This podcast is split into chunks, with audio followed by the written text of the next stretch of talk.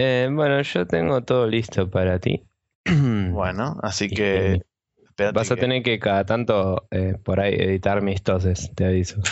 Bueno, Pero no hay problema. Igualmente, dos, ahora como somos dos, lo puedo, puedo directamente agarrar y silenciar todo un segmento y listo, y queda mejor. Trata de no abusar de ese poder para ignorarme.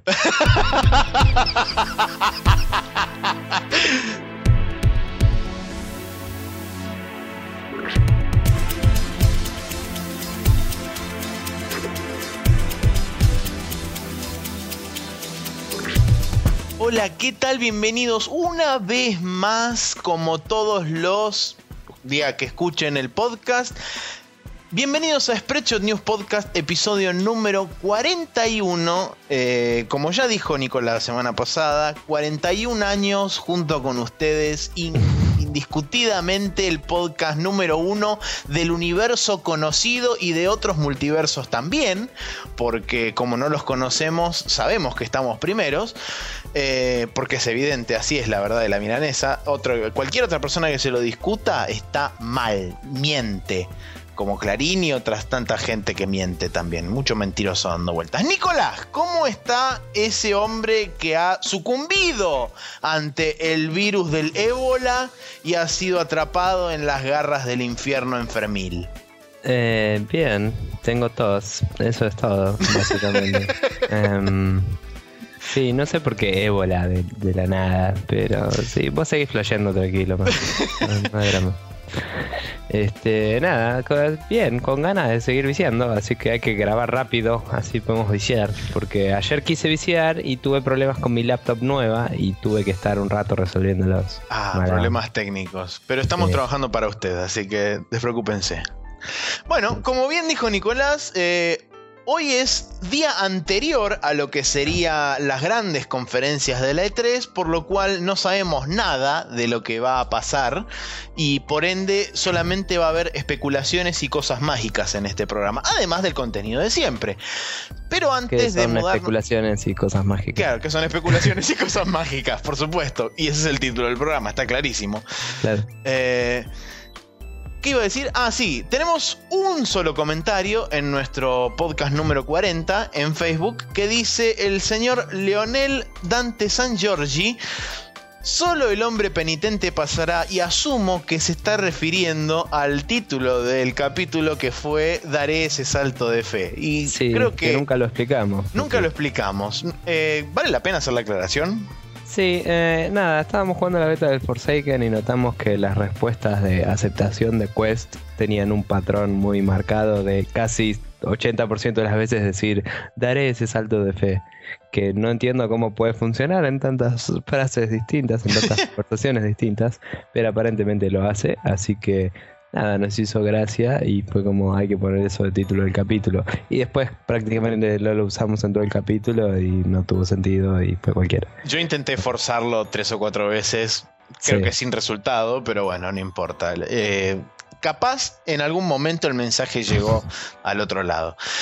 Pero bien, eh, bueno, como estaba diciendo antes, esto va a ser así medio express, así que arrancamos con el now loading de la semana.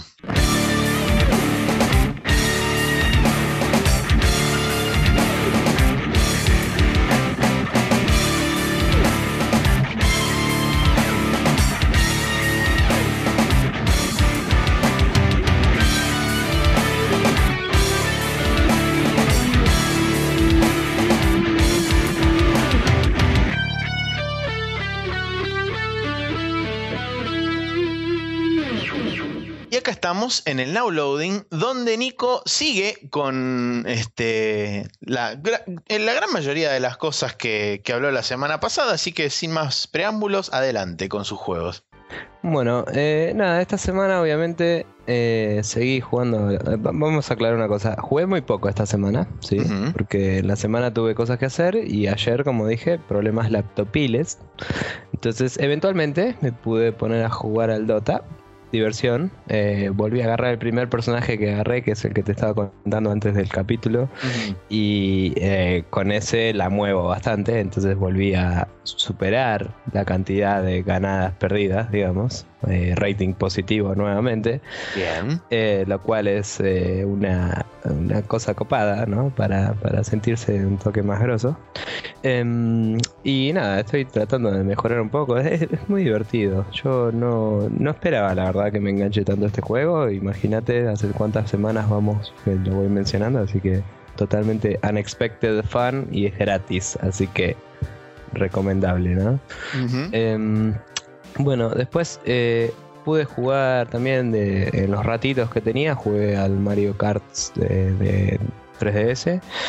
Diversión, súper copado. Em, es, eh, como dije, las mecánicas de vuelo de, algunos mapas me encantan y me encantan los mapas particularmente que no tienen vueltas, sino que son un sprint largo, que son un tipo de mapa que es muy temático, ¿no? Entonces por ahí es como una especie de... Eh, conceptualmente, digamos, es como un tobogán, ¿no? empezás arriba y vas bajando hasta la parte más abajo. Y por ahí nunca te gastas en volver a subir para hacer la vuelta, entonces es como que es todo rápido, todo esquivando curvas, todo tratando de tomar todo a la máxima velocidad, viste, saltos, pelotudes, está muy bueno.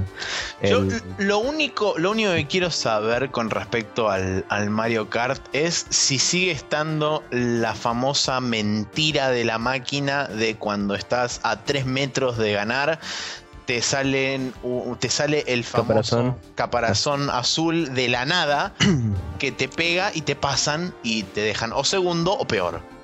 Mira, eh, sí y no. Eh, o sea, sigue estando el caparazón azul. Me parece que sale menos frecuentemente que antes. Em, eh, lo he jugado, ponele, la versión de Wii la jugué una sola tarde en mi vida con unos amigos y salía todo el tiempo. ¿Me entendés? Claro. jugándolo en easy y en normal no salía mucho y en difícil salía un poquito más, pero no se sentía súper injusto. Igual el Mario Kart lo usa mucho como balance porque es como que no necesitas súper manejo para llegar a estar primero, ¿no? Claro. Es todo sobre el uso de ítems. Entonces tiene un algoritmo loco que cuando más atrás estás, más grosos ítems te da en realidad. Y si estás adelante de todo, casi siempre sacas una banana que está bueno para cuando te viene muy, muy cerca el segundo, pero tenés que saber usarla. Tipo, em, a veces te tocan caparazones eh, verdes o rojos que apretando atrás y el botón de disparo puedes tirarla hacia atrás y pegarle al que te sigue también. Ah, muy loco. Eh, sí, eso se puede hacer varios Mario Kart. No sé si desde el primero, pero eh, siempre estuvo y es una mecánica, no te digo avanzada, porque cualquiera, pero no está explícita si no lees el manual o toda la cosa, ¿no? Claro. Em, y bueno, nada, la verdad que sí, o sea, tiene mucho balance para que el newbie pueda jugar contra el experto, digamos. Y hay de hecho un artículo que no leí todavía en Gamasutra que habla sobre eso, sobre el balance de juegos para que los casual y los otros vayan bien, pero se diviertan. Y te pone como ejemplo el Mario Kart. Claro. Eh, tengo que leerlo y, contestarte más a fondo con eso. Quizás. Me parece muy bien.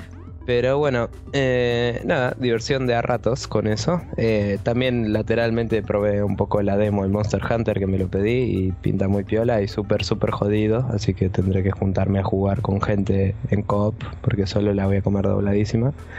Em, y bueno, por último, recién estaba dándole al Tomb Raider, que era mi intención, entre comillas, ganarlo ayer, para después jugar al Castlevania de Play 3 que nunca gané, después vamos a hablar de eso. Em, pero bueno, como dije, laptop, bla, hoy me puse a jugar y avancé bastante. Eh, en el overall del juego iba a 42% cuando lo retomé hoy. Y creo que cuando salí recién iba a 50 y pico, pero eh, de nuevo, como dije, la historia está claramente llegando al final. Probablemente tenga muchos obstáculos en el medio, porque es como ya sé qué está pasando. O sea, yo, ya lo veía venir. Ahora el personaje ya se dio cuenta, digamos. Y llegué hasta un lugar donde estaban todos los antagonistas, todo el quilombo, y pasó algo y me fui para otro lado y tengo que volver a encontrarlos, viste, como, no te digo alargue, pero secciones de gameplay que están en el medio de voz y el final, claramente. y, y, el pacing del juego está levantándose, o sea, cada vez vas más rápido, hay partes que no son explorables de golpe, viste.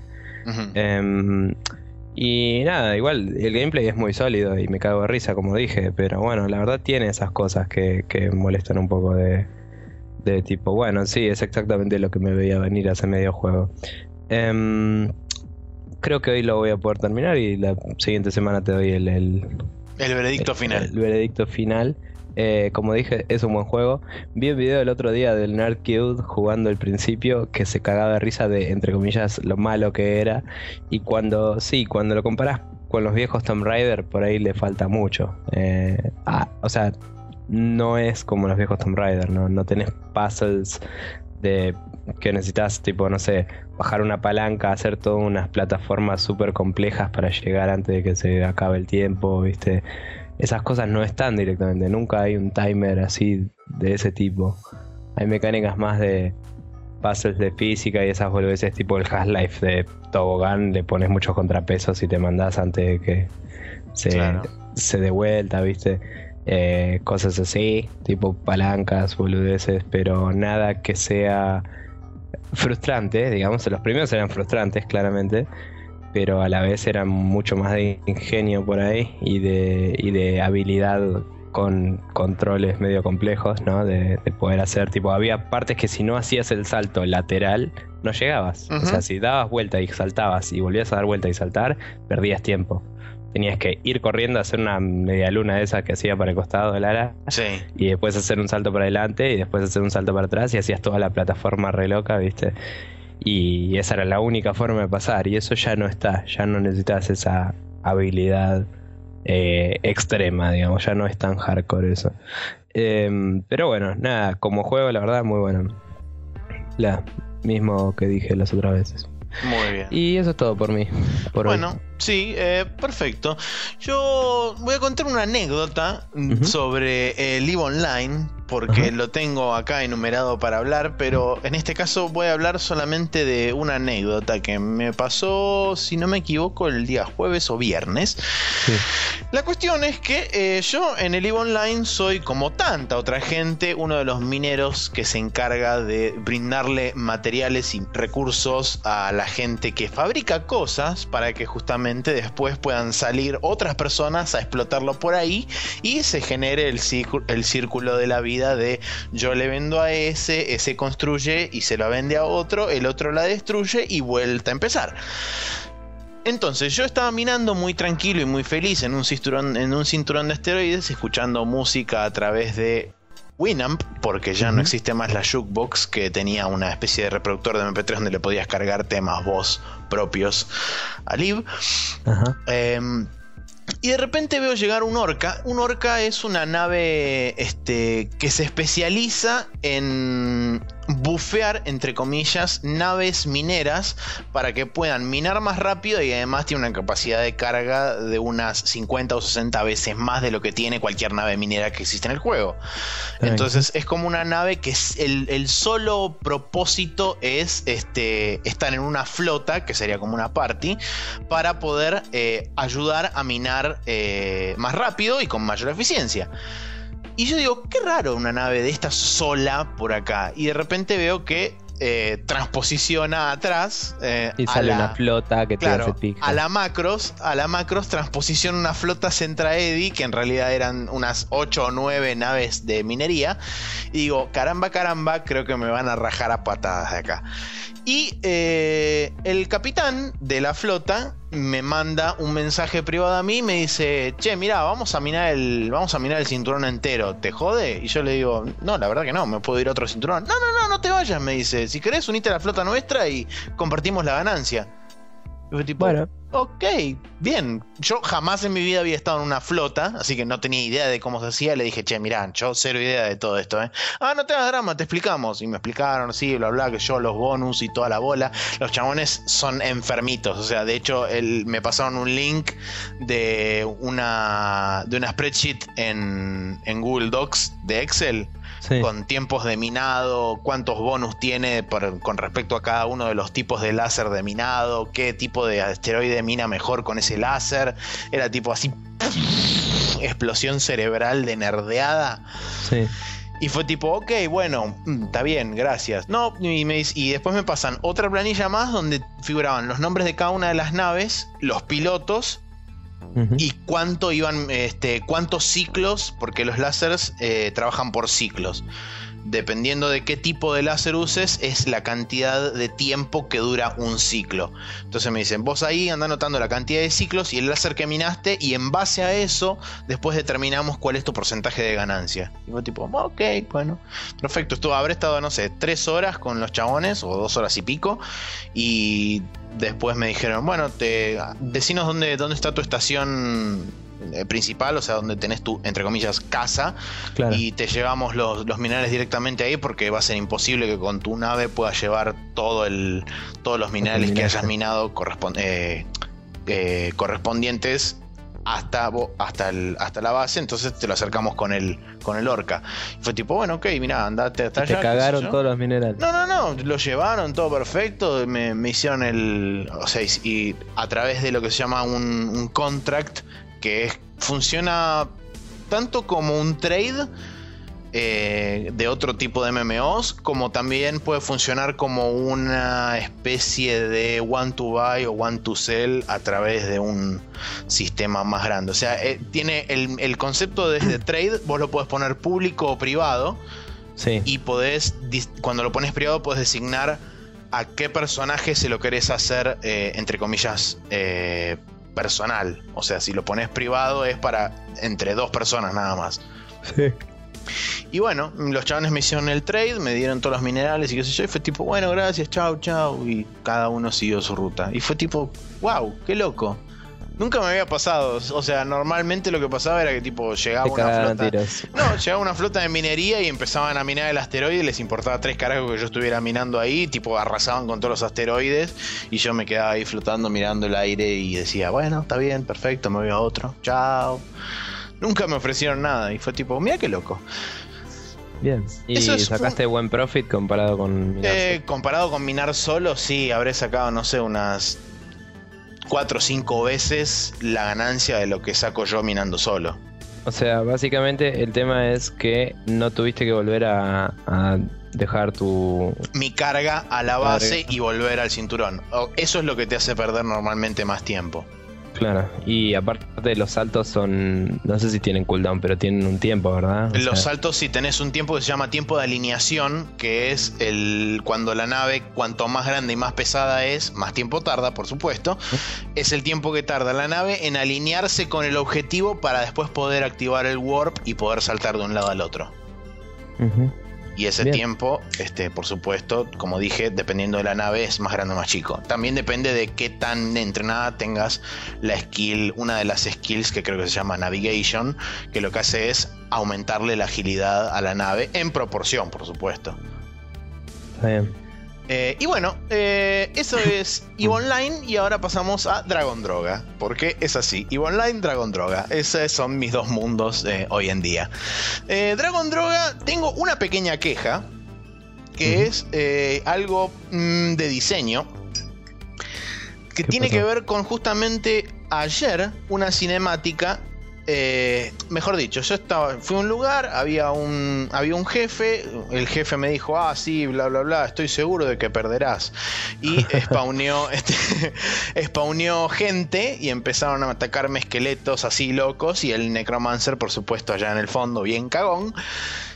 Por supuesto, yo les dije a mis pawns: Go, attack, kill, do stuff. Y ellos fueron, y yo fui por el costado y lo entré a churar al, al chabón, al necromancer, que se fue corriendo y así lo iba persiguiendo, mientras los otros, eh, mis otros pawns se dedicaban a destruir esqueletos. Em, lo logré matar al Necromancer y había un montón de loot en el piso de todos los huesos que habían muerto y los, este, y los esqueletos que habían muerto. Y cuando me dispongo a agarrar este, el loot, pimba, cinemática.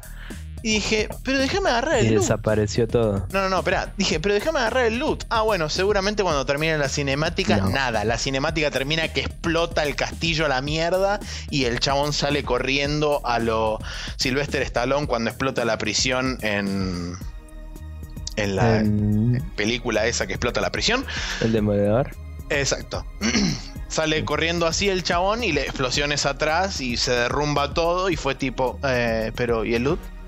¿Y ¿Por qué no me dejaste agarrar el loot? ¿Dónde está el loot? Claro, no. Claro, y yo después pensé, digo, ¿no hubiera sido más conveniente que, por ejemplo, hubieran puesto un área de trigger alrededor del chaboncito? Cosa de que si, por ejemplo, yo me acercaba, ahí se triggereaba la cinemática. Em, mira, es una es un problema muy común ese, que muchas veces pasa que estás tipo después de un combate y particularmente como este caso, cuando es un boss con, con enemigos eh, assists, digamos, eh, siempre que limpias, claro, con minions, siempre que limpias el área, cuando le pegas el last hit al enemigo final, eh, es como que todo, no importa nada del estado del lugar y eh, la cinemática snapea a un estado en particular. Eh, entonces, aún sin no explotar el castillo, muchas veces pasa que, no sé, vos le estás pegando al chabón contra una esquina eh, porque encontraste que ahí lo podías acorralar y de golpe le pegas el último hit y la cinemática determina que estabas al lado de una catarata, ¿me entendés? y, lo tirás al chabón por la catarata y se muere y nunca, tipo, po- y, no sé, y colapsa el lugar y no puedes volver. Y es como, dale, había un montón de cosas tiradas ahí. O desaparecen las cosas porque sí, también. Cuando Sí, haces el load del, del nuevo estado del nivel, a veces, tipo, como ya cerraste la puerta anterior, ponele y descartó todo el lugar, eh, es como, bueno, te carga el lugar siguiente y en el lugar siguiente no están los cadáveres. Es tipo, estás en el mismo espacio físico, pero en realidad es un nuevo estado de ese espacio Sí, físico. sí, totalmente. Y es Lo como que sí también me idiota. da, me da a mí la sensación de que, o sea, por un lado lo critico, pero por el otro lado es como que, entre comillas, lo entiendo. Porque si vos haces eso que digo yo de poner un trigger y de dejarte, no sé, vagar libremente por el lugar hasta que decidas acercarte al chabón, es como que se pierde un poco esa sensación de inmediatez de matar al enemigo y que te muestren la consecuencia de haberlo matado con respecto a dejarme boludear por ahí, juntar todas las cosas y recién después decir, ah, cierto que yo había matado a un chabón, a ver qué tiene para decirme. Sí, seguro. Igualmente, eh, también es complicado de regular, porque vos puedes agarrar y decir, bueno, cuando me acerco lo disparo, pero por ahí te acercás porque no se te ocurre que pasa eso y igual te pasa exactamente lo mismo. Claro. Eh, lo que sí puedes hacer de última es tipo que es por ahí para alguien que sabe, ¿no? Que este tipo de cosas pasan, igual, o sea, tampoco sería lo mismo para cualquier otro, pero tipo el chabón queda agonizando ahí y se queda hablándote, ponele, ¿no? Entonces mucha gente deja que hablen para ver la historia o lo que sea. Otra gente se dedica a juntar el loot. Yo sería de esos. Sí, pero digo, claro, o sea, si lo tenés que rematar para disparar la cinemática, tipo, eh, todo el tiempo que no lo estás rematando, podés ir y agarrar todas las cosas. Claro. O y si bien. necesitas una excusa para no rematarlo, para darte cuenta de eso, que es tipo eh, el chabón hablando, lo que sea. También puedes diseñar bien el puto nivel y no hacer que pase eso. Pero bueno, no importa. Claro. Eso pasa mucho en todos lados. Pero bueno, que- sí, eh, esa es mi única, por ahora, mi única, mi única crítica real. Y creo también que estoy asomándome al final porque llegué a un lugar que se llama The Great Wall. Y es tipo, ahí es donde maté al jefe y apareció el dragón gigante que me dijo, eh, guachín, venía a buscarme. Y fue tipo, Ok. ok, perfecto. ¿Por dónde? No me dijo, pero lo voy a buscar. Ok. Eh, y bien, eso fue Dragon's Dogma, o Dragon Droga, o como más les guste llamarlo, Droga de Dragón, también si quieren. Eh, aviso y aclaro que jugué la versión de PC3. Y para los que quieran saber eh, si por casualidad lo están jugando, mi personaje, mi Pawn, mejor dicho, Estoy jugando la versión norteamericana también, por si en algún. No sé si, si funciona a través de regiones o no, pero por las dudas, aclaro. Eh, estoy jugando la versión norteamericana y mi personaje, el, el bichito que yo mando para que se comparta, se llama Eria, E-R-Y-A. Es. Ahora en este momento es una fighter, porque le cambié la, la profesión. Eh, ¿Se puede así cambiar que- todas las veces que quieras? ¿Eso? Sí, pero la primera vez que la cambiaste consume puntos de, entre comillas, experiencia o skill points, si se quiere. Y la es que segunda co- vez, Es ¿no? como, com- como que compras la, la profesión. La segunda no, porque ya una vez que la tenés comprada, podés intercambiar entre las distintas profesiones que tenés compradas. Ah, qué loco. Y, pero para cada uno tenés que hacerlo. Por o sea, si vos usas otro peón, tenés que comprarle otra. Las- los únicos dos peones que vos, eh, digamos, las únicas dos eh, personas que vos podés modificar son el personaje principal y, Y tu eh, y tu main pawn, tu, tu- tu peón principal. El resto ya vienen hechos por terceros, eh, que son los peones principales de terceros que vos contratás como peones secundarios. Está bien. Y el, tu peón principal solo le puedes... O sea, no puedes tener más de un peón principal y elegir cuál usar. No, no, solamente puedes crear un solo peón principal. Ok, eso era una cosa que no sabía. Bueno, ok. Eh, una pregunta más antes Sí. de terminar. Eh, ¿Qué pasa si se te mueren los peones? Eh, tenés la muerte del peón principal. Lo que pasa es que desaparece de tu party y tenés que volver a una Riftstone, tocarla y ahí aparece una especie de portal loco interdimensional por donde cae tu peón de vuelta y aparece de nuevo. Ujú. En el caso de que mueran los peones secundarios, si no los revivís en el tiempo que te da mientras están agonizando, de que estirados en el piso diciendo, ajá, ajá, ayúdame, tenés que resumonearlos. Tenés que ir a una Riftstone, apretar la Rift, entrar al limbo loco, buscarlos y resumonearlos. Claro. Bueno, está bien. Bueno, eso, Eso, era todo. Ah, bien. Entonces, bueno, terminamos con el now loading y eh, querés eh, hacer el calendario. Sí, hacemos el calendario ahora porque así ya nos lo sacamos del medio. Eh, Bueno. Calendario para la semana que viene. Martes 18 de junio sale Epic Mickey 2 The Power of Two, versión PlayStation Vita. No sabía que iba a haber una versión de PlayStation Vita. De hecho, me fijé hoy y recién hoy la encontré. Y eh, viernes 20 de junio sale de beta el Neverwinter, que es el nuevo MMO este, así situado en la ciudad de Neverwinter y toda la bola que ya hubo quilombos con el Auction House en la beta y demás. Eh, va a salir oficialmente para PC, Windows. Y el domingo 23 de junio sale el Game Wario para Wii U.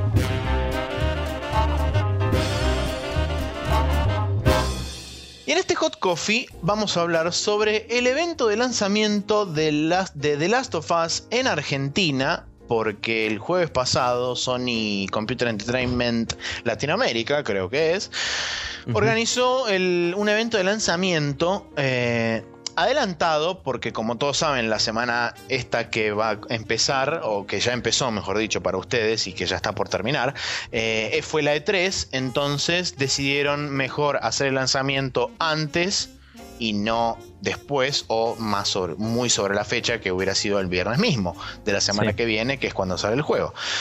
Eh, entonces, si querés, este, podemos charlar un poquito de qué onda el evento y demás. Eh, sí, em, básicamente el evento arrancó en Belgrano, donde nos subimos a un micro en el cual nos recibieron con eh, música de- del juego así de fondo y eh, todas las ventanas medio tapadas, así, uh, misterioso. Sí, el- de hecho el micro estaba, el micro estaba ploteado con eh, el nombre de Last of Us de un costado y tenía un plotting hecho para no sé si era para tapar las ventanas o también para, digamos, mostrar partes del juego, porque figuraba como que las ventanas de los vidrios estaban rotas, de las ventanillas, mejor dicho. Estaban Sí, pero tenían, o sea, no eran semitransparentes ni nada, eran todos como, Claro, eran oscuras. Sí, eh, opacas, digamos. sí. Eh, y bueno, nada, eh, cayó un chabón vestido medio del ejército y eh, actuó bastante mal sobre el, como diciendo que estaban los zombies en todos lados y la infección se estaba esparciendo y no sé qué, y nos Y a nosotros nos iban a evacuar. Y nosotros mientras estábamos hablando con Seba Cutuli del Metal Gear, eh, y creo que todo el micro entero estaba hablando de videojuegos, digamos que esa es la parte menos relevante del evento. Em, o sea, el- el- lo que pasó, no los videojuegos, claramente. Em, entonces nada, nos distrajimos todo el viaje mientras nos llevaban a exactamente el lugar al que íbamos a ir, que era eh, en Crobar. Eh, Crobar estaba ambientado bastante bien, tenía un montón de plantas locas por todos lados, eh, plantas de verdad y de plástico en algunos lugares, eh, como dándole ese aspecto que tiene el juego, ¿no? De la naturaleza reclamando al planeta, ¿no? Y también un poco de actuación eh, mala de por medio. Nos hicieron ingresar con un personaje vestido de Joel y una personaje vestida de Ellie, que todo el mundo después estaba babeándose con esa pibita que Sí. tenía más cara de nena que no sé qué, y son todos unos depravados, vos inclusive. Em, y bueno, entramos al lugar, estaba todo también por adentro ambientado así, estaba bastante bien la verdad el- el, Sí, sí. todo ese asunto. Y eh, nos recibió este tipo, ¿cómo se llamaba? Sebastián de Caro.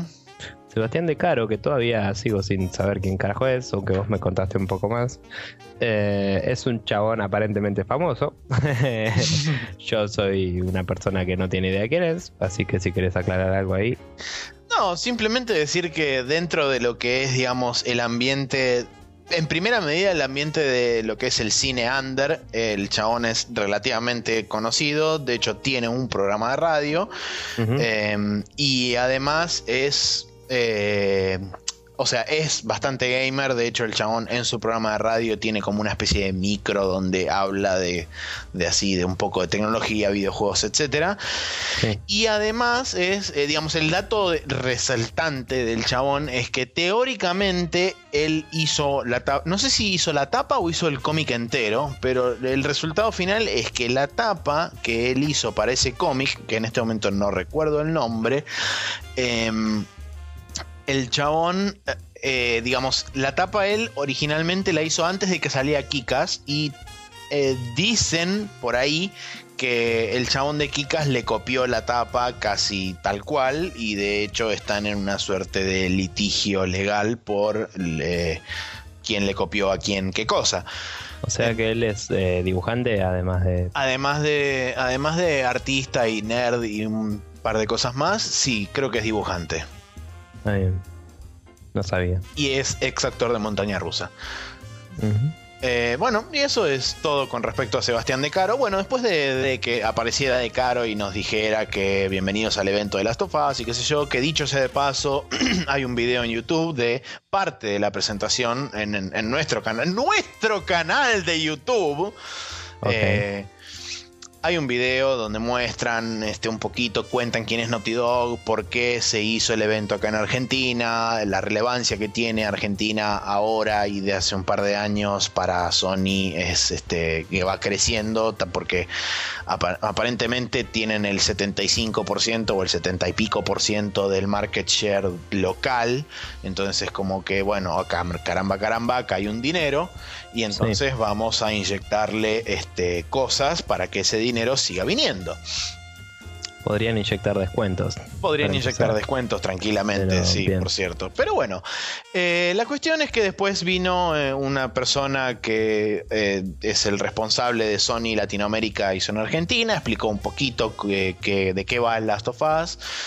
Para la gente que no sepa, Last of Us ocurre 20 años después de una pandemia generalizada donde un, Una especie hongo de parásito. hongo Cordyceps. Exacto, un hongo parásito eh, lo que hace es genera una mutación en la gente que los convierte en una suerte de zombies, pero sin terminar de ser zombies. Sí, para quien le interese chusmear, eh, hay un hongo de verdad que está, tiene muchas eh, formas distintas para distintos tipos de insectos en particular, que tiene básicamente ese efecto en el dios, los vuelve medio locos, hace que se coman entre sí, cosas así, y después los básicamente los hace pudrirse y sale el hongo de ahí, libera esporas y se sí, los come de adentro hacia afuera. Eh, se llama Cordyceps, eh, C-O-R-D-Y-C-E PS. Así que ya lo pueden googlear, chicos. Exacto. Bien. Bueno, eh, está basado en, ese hongo, digamos, el, virus que se, que se dispersa. Y eh, nosotros nos encontramos en los zapatos de Joel, un tipo que vivió antes de todo ese despelote y que ahora está viviendo en este otro despelote. Y tiene su misión es escoltar a una nena que se llama Ellie eh, hasta un lugar esta piba Ellie tiene 14 años, por ende nació después de todo este despelote y no conoce otra cosa que no sea vivir en un campo de refugiados, este, no, no salir a ninguna parte porque la agarran los bichos y se la comen, eh, etcétera, etcétera. Entonces la misión de Joel recae en llevar a esta piba Ellie de un lugar a otro para Dios sabe qué cosa. La cuestión es que no solamente hay infectados dentro del juego, sino que también están las pandillas o este, grupos de sobrevivientes que son personas comunes como Joel y como Ellie, pero que viven en las en los exteriores, digamos, en la, parte fuera de los campamentos de refugiados y en lo que se especializan es en eh, capturar y matar y robarle las pertenencias a los viajeros que van de un campamento a otro y así viven. Entonces, no solamente tenés que defenderte y defender a él y de la amenaza de los infectados, sino que también tenés que defenderla y defenderte de los sobrevivientes que pueden estar dando vueltas por ahí. Sí, un mundo, una especie de eh, mezcla, ¿no? Entre quizás lo que es el Fallout, lo que es Mad Max, capaz. Y un poco de todo, ¿no? Pero nada, el approach particular de los zombies de usar este tipo de, de infección en, particular justamente, eh, le da como un poco más de creatividad en el asunto de que tienen estos, estas variedades de zombies que no son la típica zombie normal, zombie mutado, super zombie, sino que es el zombie em, persona medio loca, el zombie eh, persona haciéndose zombie y el zombie total, digamos así decirlo. Y el total, básicamente, como el hongo se le aloja en el cerebro y básicamente le hace. le nace de la cabeza, así. Como que los hace perder la visión totalmente, como que les tapan los ojos y, básicamente pierden sus ojos. Entonces, no no ven nada, vos puedes alumbrarlos con la linterna, no pasa nada, pero escuchan y se mueven según el sonido. Entonces en la oscuridad total ellos te podrían encontrar igual, pero a la vez puedes distraerlos fácilmente y esos en particular te matan de un solo hit. O sea, es, todo muy interesante todo eso. Sí. Em, pero bueno, nada, eso era como lo que lo destaca por ahí como juego de zombies, digamos, es el setting, como decís, ¿no? Es tipo es más sobre la supervivencia, quizás lo que trata de enfocarse eh, la serie y el cómic de Walking Dead, ¿no?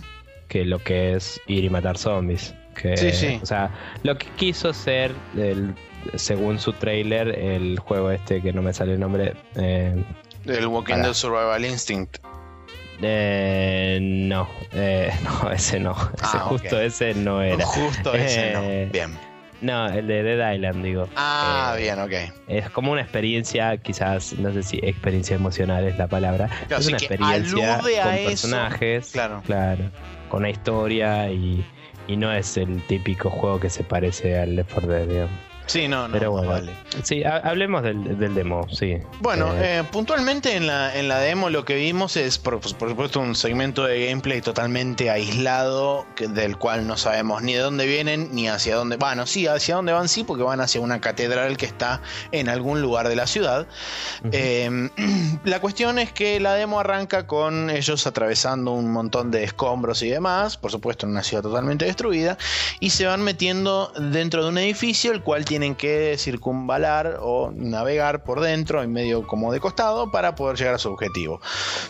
Por supuesto que introducen este, las mecánicas básicas del juego, donde uno puede hacer la gran Snake y vivir eh, así medio en cuclillas y caminar todo el Sí. tiempo así en cuclillas. Con, Pero no le duele la espalda, chaval. pero no le duele la espalda, pero bueno, porque eso es una persona que no está clonada, no es un clon de nadie y no es viejo. Ok, Eh, viejo sí, pero no importa. bueno, viejo Eh, sí, pero no importa, es, es cierto. La cuestión es que también tenemos, no existe la, la pausa dentro del juego, sino que todos los menús son in-game, cosa que me pareció increíble y espectacular. De hecho, Sí, eso lo la gran- sacaron... Demon Soul. Sí, lo sacaron del Demon Souls, del Dead Space. Hay varios juegos que, que utilizan ese recurso para dar por ahí una sensación mayor, no sé si de urgencia o de, tensión a la hora de detenerte y ponerte a navegar en el inventario porque no es que el juego se para, sino que vos solamente estás parado ahí haciendo, entre comillas, nada, mientras todo el juego sigue corriendo y acá es donde está el verdadero problema. En el caso de los infectados, los patrones de reconocimiento y de, de- caminar que tienen son totalmente aleatorios. Entonces vos no podés decir, ok, bueno, ese chabón se fue y dio la vuelta a la esquina, no vuelve más. O cuando vuelve se detiene ahí y de esa línea no cruza. No, el chabón perfectamente puede seguir caminando hacia vos, puede doblar, puede hacer lo que se le canta. Entonces, eso combinado con el factor de que el inventario no pausa el juego es una va a ser un dolor de cabeza interesante, por decir algo.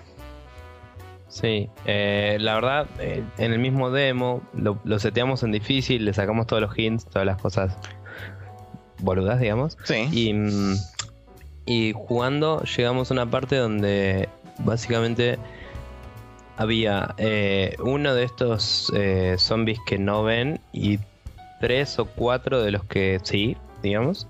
Y la forma de pasar ese lugar No era bastante compleja.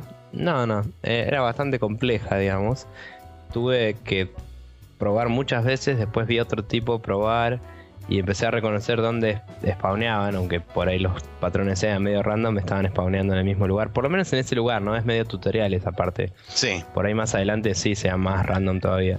Pero nada, entonces fue como, bueno, si hago esto y después hago esto y hago esto, creo que llego. Y lo hice y me morí, pero vi que llegaba mucho más lejos. Dije, bueno, claramente es así. Y lo seguí probando hasta que en una eh, Se me dieron las circunstancias. Me descubrieron, pero llegué a darle dos headshots a un par. Que son duros los bichos. Si no le pegás headshot, no lo bajás de una. Eh, vos las balas son muy contadas, el apuntar es difícil, si te pegan, te mueven, o sea, es un survival claramente. No, hay aiming assist, juego. olvídense del aiming assist, no existe. Sí. Es- no es un shooter el juego, eh, no hay plataformeo como en el Uncharted, aunque sea de la misma empresa. Es un juego de eh, survival que podríamos comparar con quizás eh, sagas, eh, entregas anteriores de Resident Evil y controles un poco más como lo son quizás el del Demon Souls o el Dark Souls en algunos aspectos, no, no sé si en todos porque no, no es análogo, pero eh, esa movida, ¿no? La cámara atrás del hombro del personaje, pero cerca, como plano medio, digamos. Sí. Y, mm, y ves, como decían en, en cuando estaban exponiendo el demo, ¿no? Para nosotros, eh, en el chart vos tenés una cámara que quizás está vista desde arriba, controlada por un script y todo, y acá vos tenés libertad total de cámara y es- hay una profundidad de campo importante, ¿no? Vos mirás hacia el horizonte y podés ver básicamente todo lo que haya eh, en tu camino, digamos, y podés girar a donde quieras. Es distinto bastante que el Uncharted en particular. Eh, que obviamente lo comparo porque es lo que todos conocemos de esta empresa, ¿no? Y todos esperábamos que fuera algo así. Pero bueno, eh, nada, la verdad es complicado, eh, hay que ponerle mucho, mucho, mucha cautela a los movimientos que vas haciendo, viste, la dificultad en difícil no me pareció injusta para nada, me pareció tipo muy bien. Habrá que ver cómo lo balancea en medio Monici, si hay menos enemigos o si son menos indestructibles.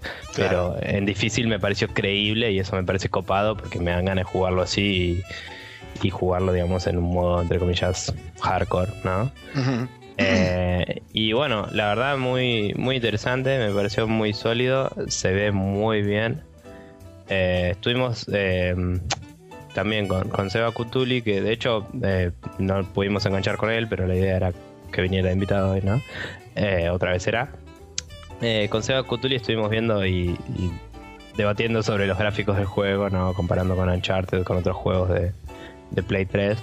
Y obviamente no se ve tan bien por ser tan eh, free roam dentro del área determinada. No se ve tan bien como el Uncharted o, el God of War que tienen cámaras fijas y pueden hacer todo el detalle que quieran. Pero se ve increíble, la verdad se ve hermoso. Sí, se ve muy bien. Y nada, el sonido es un es muy muy sólido, muy em, sí, a pesar de que no, tuvimos la oportunidad de probarlo al 100% el tema del sonido, más que nada porque, por supuesto, en un evento así hay un quilombo de la zamputa, más la música, más gente que habla, etcétera, etcétera. Pero bueno, eso también creo que eh, queda más que nada para disfrute de cada uno cuando tenga la oportunidad de jugarlo en sus respectivas casas y nosotros también, por supuesto, por nuestra cuenta. Sí. Eh, pero bueno, nada, eh, por ahí saltamos medio del evento al demo de una. vamos, podemos retirar un poco ahí. en el evento además de presentarnos está el señor este de Sony y Sebastián de Caro. de Caro. Eh, pasaron un video de mm, el tipo Santa Olaya. el nombre, Santa Olaya. Eh, sí lo sabía, pero me olvidé. Que fue un video que hizo exclusivo para, el evento, digamos, no fue el, mismo que ya había en internet. Contaba un poco sobre su experiencia haciendo la música para el juego, eh, qué tipos de, de mm, interacciones tenía con el equipo de diseño. Eh, su es el primer videojuego en el que participa el chabón y dice eh, un poco como las diferencias con laburar con el cine y eso. Que nada, creo que a la mayoría de la gente que jugó los juegos de Naughty Dog en particular les gusta ver esas cosas porque siempre incluyeron los making ofs en sus juegos, ¿no? Y me parece que fue un lindo toque. Eh, obviamente lo hicieron un poco a propósito porque es Argentina y el tipo es de Argentina. Pero me, pareció eh, lindo que, agregaran ese detalle eh, al evento, digamos. Y me pareció bastante interesante lo que contaba el chavo. Este, después, nada, nosotros entramos una hora antes con todos los de prensa. Eh, nos recibieron muy bien, como habíamos dicho.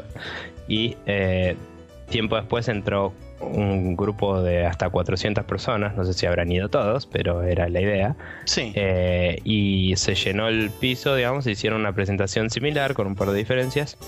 Eh, y los dejaron probar la demo también, mientras nosotros nos dejaron pasar a un VIP donde había un par de PlayStation más, donde podíamos seguir jugando quizás sin tanto tiempo de espera y eso, lo cual me pareció bastante, bastante interesante, bastante copado, Para, para, digamos, poder nosotros justamente probar un poco más a fondo la cosa para emitir todas estas opiniones, ¿no? No, vale. Em, pusimos un poquito de, fotos y de screenshots eh, en nuestra página, hablando un poco tanto del evento como de la demo. Eh, no es una super nota, pero es un lindo resumen, me parece. Y si quieren pueden pasarlo a chusmear, ¿no? En spreadshotnews.com. Y bueno, eh, quizás nos faltó un poco entrevistar gente que colgamos bastante y estuvimos medio eh, ocupados con el juego y, haciendo sociales con otros de otros podcasts amigos. Sí, con otros podcasts, sí, es verdad. Em, pero eh, también eh, Guille de Aspev se lo vi, lo vi en varias fotos entrevistando gente, así que probablemente puedan encontrar más información si van a la página de Aspev, por ejemplo. Eh, así que sé que tienen una nota subida bastante extensa si quieren ver un poco más, pero creo que cubrimos bastante bien todo.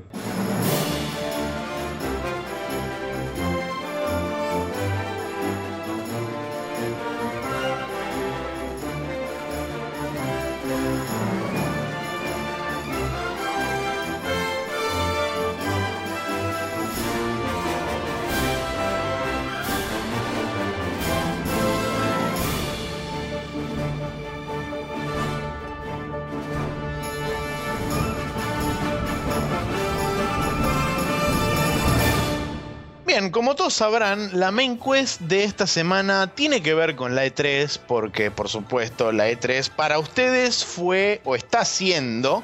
Eh, en el transcurso de esta semana. Para nosotros va a ser, porque lo estamos grabando oficialmente fuera de lo que es la E3. A pesar de que. Claro, el domingo. A pesar de que ya tuvimos una conferencia pre-E3 de los señores de Konami, de lo cual vamos a hablar eh, brevemente. Para, para dar, yo creo que más que nada para dar nuestras, nuestras impresiones, ¿no? Eh, sí, eh, quizás dar pie también a esto de, lo que esperamos del E3, ¿no? Sí, también dar pie, ¿por qué no? Pero, eh, bueno. arranquemos por, digamos, tenemos tres noticias que creo que son las más relevantes y, digamos, las más importantes de viniendo de Konami. Tenemos, en primera medida, que el Pro Evolution Soccer 2014 va a utilizar el Fox Engine, que todos ya sabíamos eso. El Fox Engine es el engine de Hideo Kojima y de Kojima Productions. Y eh, Nico, que vio un poco así de onda la conferencia, yo realmente no la vi, simplemente leí los anuncios. Eh, podrá contarles capaz un poquito más en detalle todas las tecnologías locas nuevas de Next Gen y cosas y demás que tiene.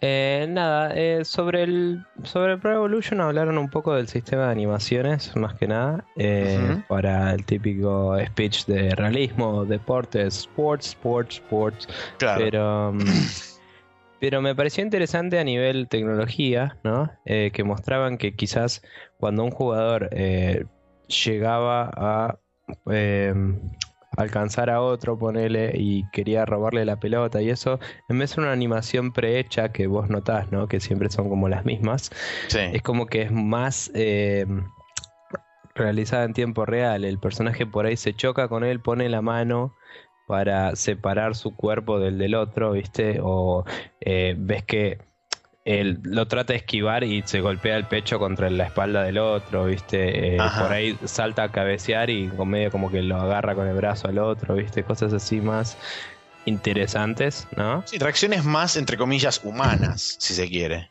Claro, que como te decía, si esto estuviera en un juego de combate sería algo bastante zarpado, pero como está en un juego de fútbol no me importa la mierda. Em, sin embargo, eh, habrá gente a la que le importa. Eh, Seguramente. Y a mí me importa desde el punto de vista de que esto es el Fox Engine y capaz que el Metal Gear tiene animaciones súper increíbles ahora. Sí. siempre estuvieron bastante hechas a mano, así que eran bastante increíbles. Pero eh, estas tecnologías de inverse kinematics locas que te permiten hacer animaciones complejas eh, interpolándose entre sí, siempre son bienvenidas, ¿no? Más eh, vale. Imagino que pueden utilizarse, por ejemplo, para hacer más eh, cinemáticas in-game, mm, no como las que estamos acostumbrados en el Metal Gear de corta el gameplay y empieza la cinemática, sino quizás que esté jugando mientras está haciendo algo Snake. Claro, sí. Y hablando de Snake, mirá vos el Segway loco que cae del cielo. Eh, Jack Bauer va a darle la voz a Snake. ¿Y por qué digo Jack Bauer? Porque es Kiefer, Sutherland, en realidad. Sí. Que me dijeron que lo había escrito mal en Twitter, me lo dijo Germán. Y todo bien, Germán, pero lo saqué del Twitter oficial de Konami y no lo iba a cambiar. Konami ahora escribió... mal, se van a cagar todos. Exacto, Konami escribió mal Kiefer Sutherland, nosotros también. ¿Por qué ser menos que Konami? De hecho, lo copiaste del Twitter de Konami, así que está más que perfecto. Sí. Pero bueno, eh, nada, el chabón de golpe va a ser Snake. Eh, la, la razón que dio Kojima es básicamente porque quería hacer diálogos quizás eh, más expresivos por actuación que por explicidad de, de la línea, ¿no? En vez de decir una línea de texto muy compleja, decir una línea simple y poner una expresión que le agregue el tono. quizás. Claro, sí. Entonces el chabón hace como motion capture eh, con expresiones faciales incluidas, ¿no? Y en realidad es solo la cara. El chabón mientras está grabando le, le graban la cara.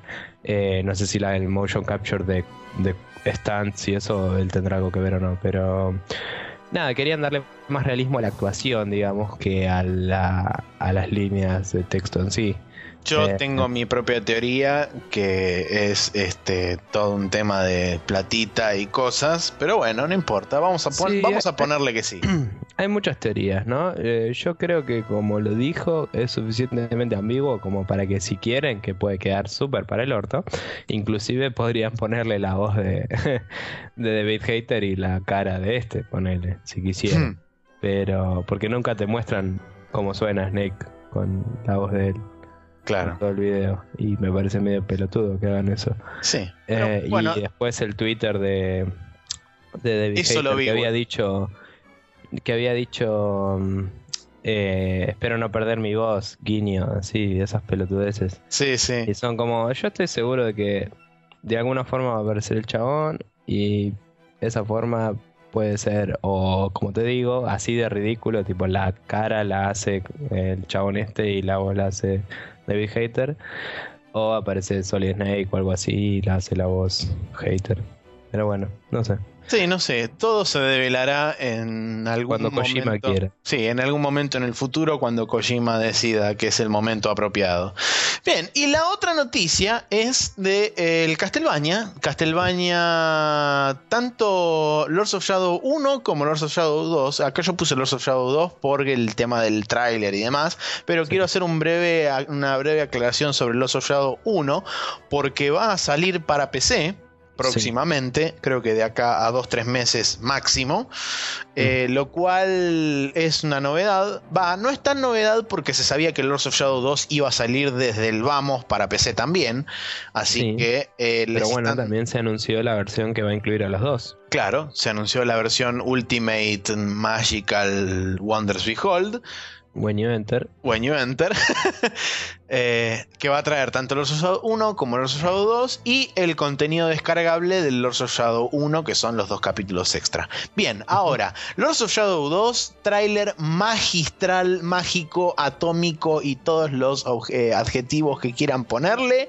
Y me dieron Porque- ganas de jugar al 1 y por eso te decía al principio del programa que no pude. Eh, claro. Y yo que jugué al 1, le- te digo, Nico, que sí, realmente vale la pena. A pesar de que ya sé que conoces el final y sabes cómo termina el 1 y demás. Y de hecho, si no lo conocieras, lo conocerías ahora, el final del 1, porque básicamente el tráiler del 2 arranca con parte del final del 1, con Sí, parte sí. de la cinemática final. Este, entonces, eh, bueno, el, por lo que vi y por lo que leí un poco antes de que saliera este tráiler, eh, medio como que va a transcurrir la gran mayoría del juego en la, en, en, digamos, en un setting moderno, en el setting donde hoy eh, Gabriel es Drácula, y va a tener así de como- spoilear el final para el que no lo haya captado. Claro, bueno, spoiler alert. Eh, Y va a haber flashbacks o cosas que te van a mostrar que van a pasar en el pasado cuando él era así super poronga gigante Drácula of Doom.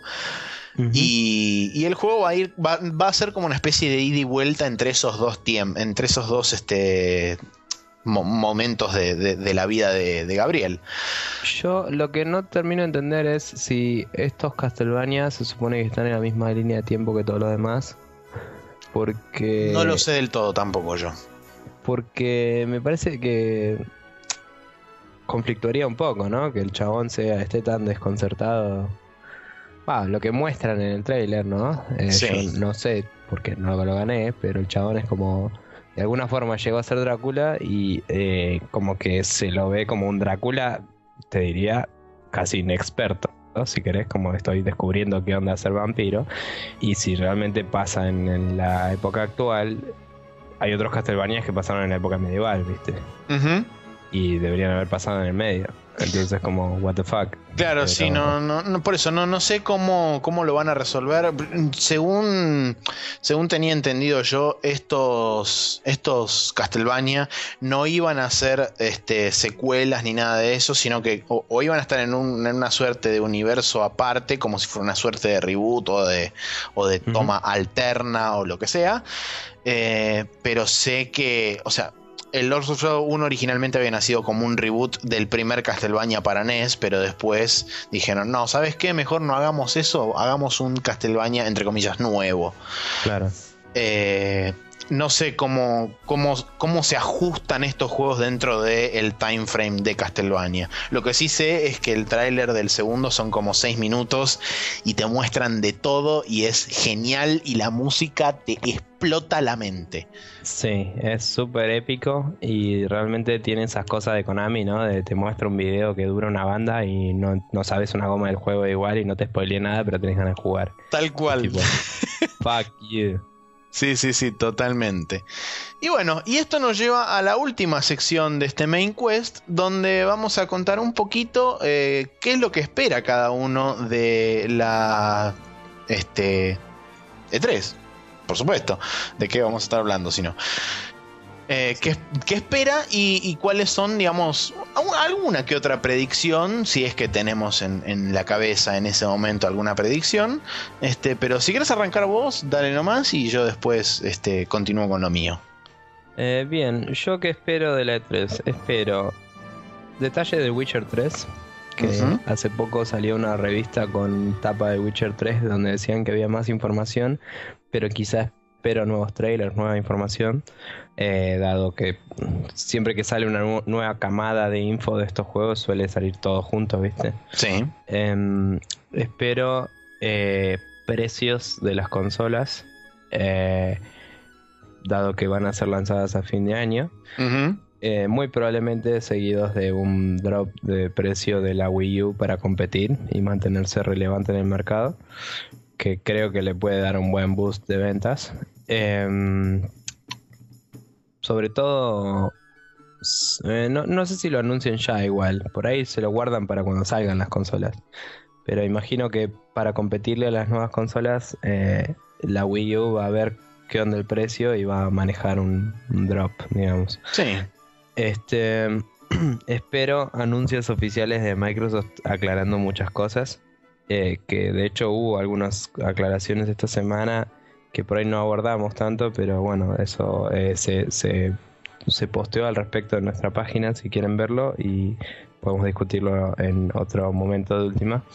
Em, después, ¿qué más espero? Espero eh, el reveal del nuevo Killer Instinct, que se sabe que tipo está registrada la página y todo, que se terminó el conflicto con, con esa empresa que tenía los derechos para serie de tele y todo eso, de parte de Microsoft. Eh, hay rumores de un nuevo Banjo Kazooie también.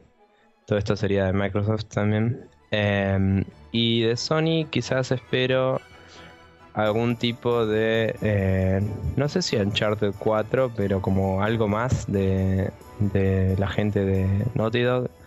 Porque ya terminaron y están sacando el Last of Us y por un tiempo largo lo estuvieron desarrollando y mientras hicieron un par de Uncharted básicamente desde que empezaron a pensar en este juego.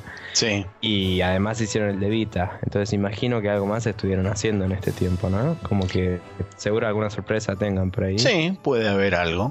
Em, y probablemente más detalles sobre el Beyond Two Souls.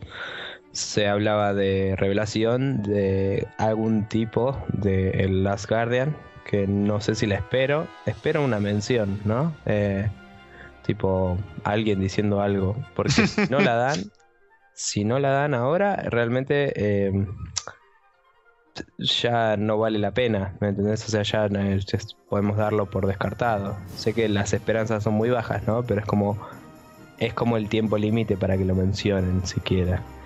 Y después espero no te digo presencia indie, pero sí por ahí un push de Sony de esos de tipo, ah, apoyamos a los indies y algún tipo de ejemplo, ¿no? Porque hubo varias declaraciones desde que se anunció la Play 4 hasta ahora de empresas que, de empresas de, desarrolladores indies que expresaron sus ganas de laburar en PlayStation. Claro. Em, y bueno, básicamente eso. Eh, seguramente me olvido de varias cosas que estoy seguro que van a pasar, pero en este momento no vienen a mi cabeza. Y me gustaría ver qué se viene eh, para PC en particular, ¿no? Porque la PC, la E3 toma mucho protagonismo en las consolas siempre. Y el tema de, mm, de eso es que, nada, la, la PC obviamente ganó muchísimo terreno en, cuando iba cayendo la generación anterior y como que todo lo que se anuncia para PC se anuncia suelto, porque está siempre en internet, ¿no? Sí. Y no sé, me gustaría ver que alguien vaya así a la E3 y diga, tengo todos estos juegos listos para la PC y son lo más, tipo, y Master Race, así. Pero bueno, eh, no sé.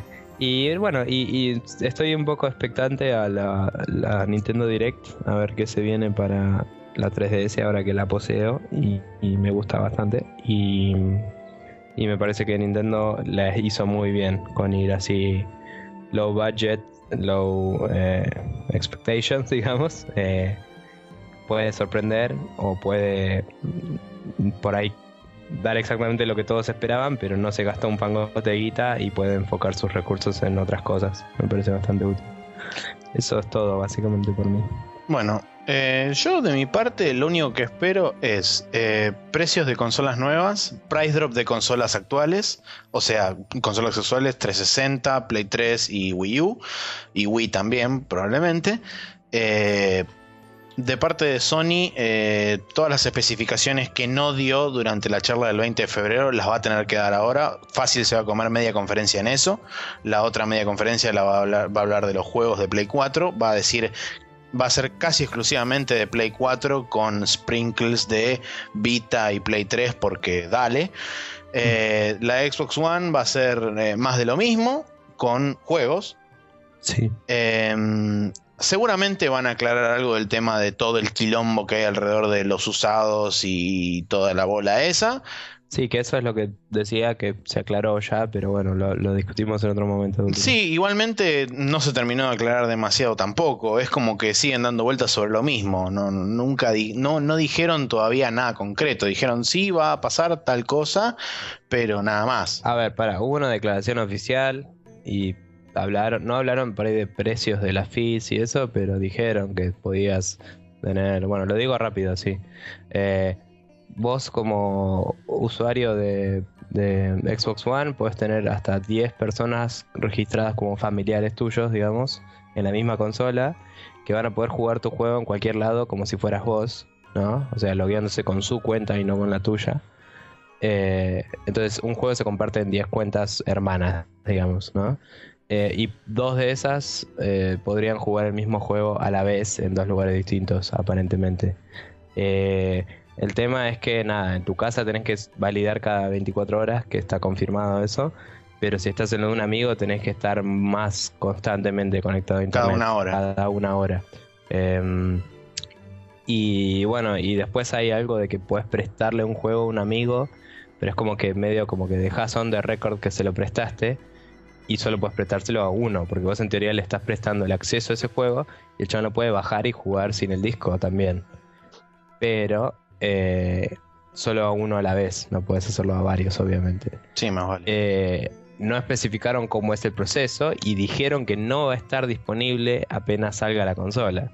O sea que puede que no esté del todo implementado y no lo tengan del todo planeado como va a ser a nivel interfaz. Pero eso es lo que declararon que va a tener la consola, básicamente. Ahora sí, seguimos. Bueno, eso, eh, todo eso que dijo Nico, eso. Em, después, eh, por supuesto, va a haber un rebranding del Final Fantasy Versus 13 que se va a llamar 15 y va a salir para todas las consolas y para las de próxima generación también en 2015 o 2014. Puede ser. Em, y eh, bueno, cosas de PC, todo el mundo sabe que todos los juegos se van a desarrollar primero en PC y después se van a portear a las otras plataformas. Así que todos los juegos multiplataforma van a estar todos en PC. Ahí no hay noticia, pero seguramente mm, muchos de los juegos que vean en la E3, salvo juegos first party de Microsoft y juegos first party de Sony, todo el resto va a estar en PC también. Y después, por último, ¿qué era lo que.? Bueno, sí, el Last Guardian yo ya lo doy como un caso perdido, no existe más, se fundió, no, no va a salir nunca. Y. saludos a Mati. Saludos a Mati, que seguramente le debe estar gustando mucho esto que estoy diciendo. Y por último, eh, no me acuerdo qué iba a decir. Así que lo cerramos ahí. Ok. Eh, bien, esto ha sido una especie de resumen, pero no, de lo que primero pasó con Konami y segundo esperamos nosotros que pase en la E3. Y que Y- seguro cuando escuchen esto no pasó nada de eso y en realidad es toda una mierda. Y es toda una vil mentira, lo cual lo único que hicimos fue robarles su tiempo y ga- malgastarlo, como siempre. Pero bueno, eh, espero que os haya iluminado todo esto y nos vamos a ir a la última sección del programa, que como siempre es el Special Move.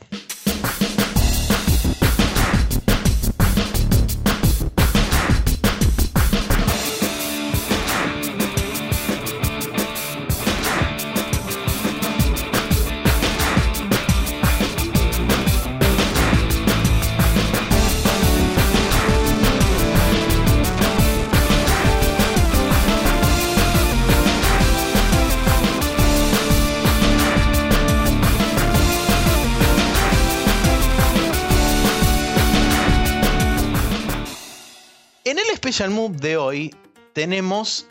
eh, son dos. No, es un video y. Sí, es un video y una recomendación de un sitio de Facebook. ¿No? Una página de Facebook, ¿sí? Sí, sí. Eh, así que denle nomás. Sí, eh, bueno, tengo entonces para recomendar este sitio de Facebook justamente, que es algo que encontré hoy dando vueltas por ahí, y es una, una un chabón que hace ilustraciones súper enfermas, ¿no? Sí. Que le puse cómics enfermos, pero eh, son más bien como secuencias de imágenes, ¿no? No necesariamente es un cómic. Sí, eso. Y Exacto. y nada, es como súper, súper bizarro. Tipo, un chabón que, eh, no sé, ves, ves un cuadro que es- parece ser una persona con cabeza de perro y después se ve que es una persona medio de costado con un perro al lado y después se ve que es una persona que tiene cara de perro y hay un cuerpo de perro flotando atrás y después, tipo, aparece otro perro y en realidad era la mano del chabón que era un perro y después se saca esa, esa cara de perro y es la cara del chabón y es tipo... ¿Qué? Y si no lo entendieron y lo ven, lo van a entender menos todavía. Sí. Así que vayan y véanlo, es súper bizarro. Tiene cosas medio gore también, así con sangre y cosas tipo, no sé, un chabón va, sale de, de una puerta, se le, se le traba la manga, se le arranca el brazo y se empieza a salir sangre y el chabón tipo con cara de, ah, me duele. Y un chabón se resbala en la sangre y se cae y el chabón se ríe en su cara. Y es tipo, ¿por qué? Y no sé, y vi eso e inmediatamente empecé a pensar en todo nuestro grupete de amigos, ¿no? Porque dije, esto es hermoso. Come- es Comedy Gold, sí, sí. sí, no, es, es increíble, es bien enfermizo, es bien para, para los pibes. Sí, así que mm, nada, me pareció que era una cosa divertida para compartir. Bien. Y, bueno, Bárbaro. Bueno, yo tengo un video de YouTube, eh, que es un video que salió la semana pasada, creo, sí. En- se llama Xbox One Space Odyssey. Por supuesto, ya se podrán imaginar por dónde viene el asunto. Eh, el personaje principal se llama Dave del video, así que la frase Hi Dave ya debería decirles muchas cosas. Y para la gente que no le dice nada a eso, por favor háganse un favor y vayan y vean 2001 Odisea del Espacio y después vean este video. Eh, como puse en el grupo de Aspev, cada persona que preordena una Xbox One está haciendo realidad un segundo más de este video, un segundo más de la duración de este video. Así que no es nada, nada raro ni nada espeluznante, es simplemente el futuro ese video. Así Bien. que, bien, eso fueron, eso fue mi recomendación de hoy. Medio flojo, bueno, no, no flojo, sino medio apocalíptico, como suelo ser yo normalmente, así que no hay ningún cambio. Bien. Sí, pasa a veces, ¿qué le vamos a hacer? La verdad yo no tenía nada para compartir hasta media hora antes de hacer el podcast, pero bueno. Bueno, eh, tenemos para terminar de cerrar esto de una vez por todas, tenemos nuestras líneas de contacto para que nos manden cosas virtuales en principio. Si quieren mandar cosas físicas, después hablamos. sí. Eh, lo pueden hacer a través de contact.spreadshotnews.com, a través de nuestra página de Facebook, que es facebook.com barra spreadshotnews, en nuestro sitio oficial, spreadshotnews.com o .com.ar. Si no, nos pueden seguir a través de Twitter en arroba spreadshotnews o pueden seguir nuestra otra cuenta de Twitter donde nosotros somos tan buenos que les informamos de cuándo están los juegos a menos de 20 dólares, porque así dice la regla de Guybrush. Nos pueden seguir en arroba Rule. Esto solamente aplica para juegos de PC, cabe aclarar. Eh, después, si no, también pueden registrarse a nuestro feed de iTunes, donde automáticamente aparece el podcast registrado y listo para bajar en su correspondiente iTunes. Y si no, pueden registrarse en el feed de la página para poder bajar el podcast en spreadshotnews.com barra podcast. Y por último, como dije, eh, con respecto al evento de lanzamiento de Last of Us, tenemos nuestro canal de YouTube donde esporádicamente, ahora un poco más seguido, estamos Sí. subiendo videos. Es, el canal de YouTube es youtube.com barra spreadshotnews. Así que bien, dicho todo esto, una vez más ha pasado por aquí y por sus oídos eh, Spreadshot News Podcast. Espero que les haya gustado. Un saludo muy grande a todos. Eh, y Nico, eh, despídase nomás. Y no sé, no tengo nada más que decir. Creo que la E3 va a estar buena. Vamos a ver qué pasa con eso. Y quiero Witcher 3. Está muy bien, sí, yo también lo quiero y solamente voy a decir eh, que me, acabo, me enteré hace poco tiempo antes de grabar el podcast que una persona llamada Alfredito va a viajar a la E3. Nos vemos la semana que viene. Alfredito Hitler. No, Alfredito, el boludo ese que se quiere hacer el Fred, pero es de acá de Argentina. O sea, es el Fred de acá de Argentina. No sé quién es Fred. Fred es un nabo que es un youtuber que hace boludeces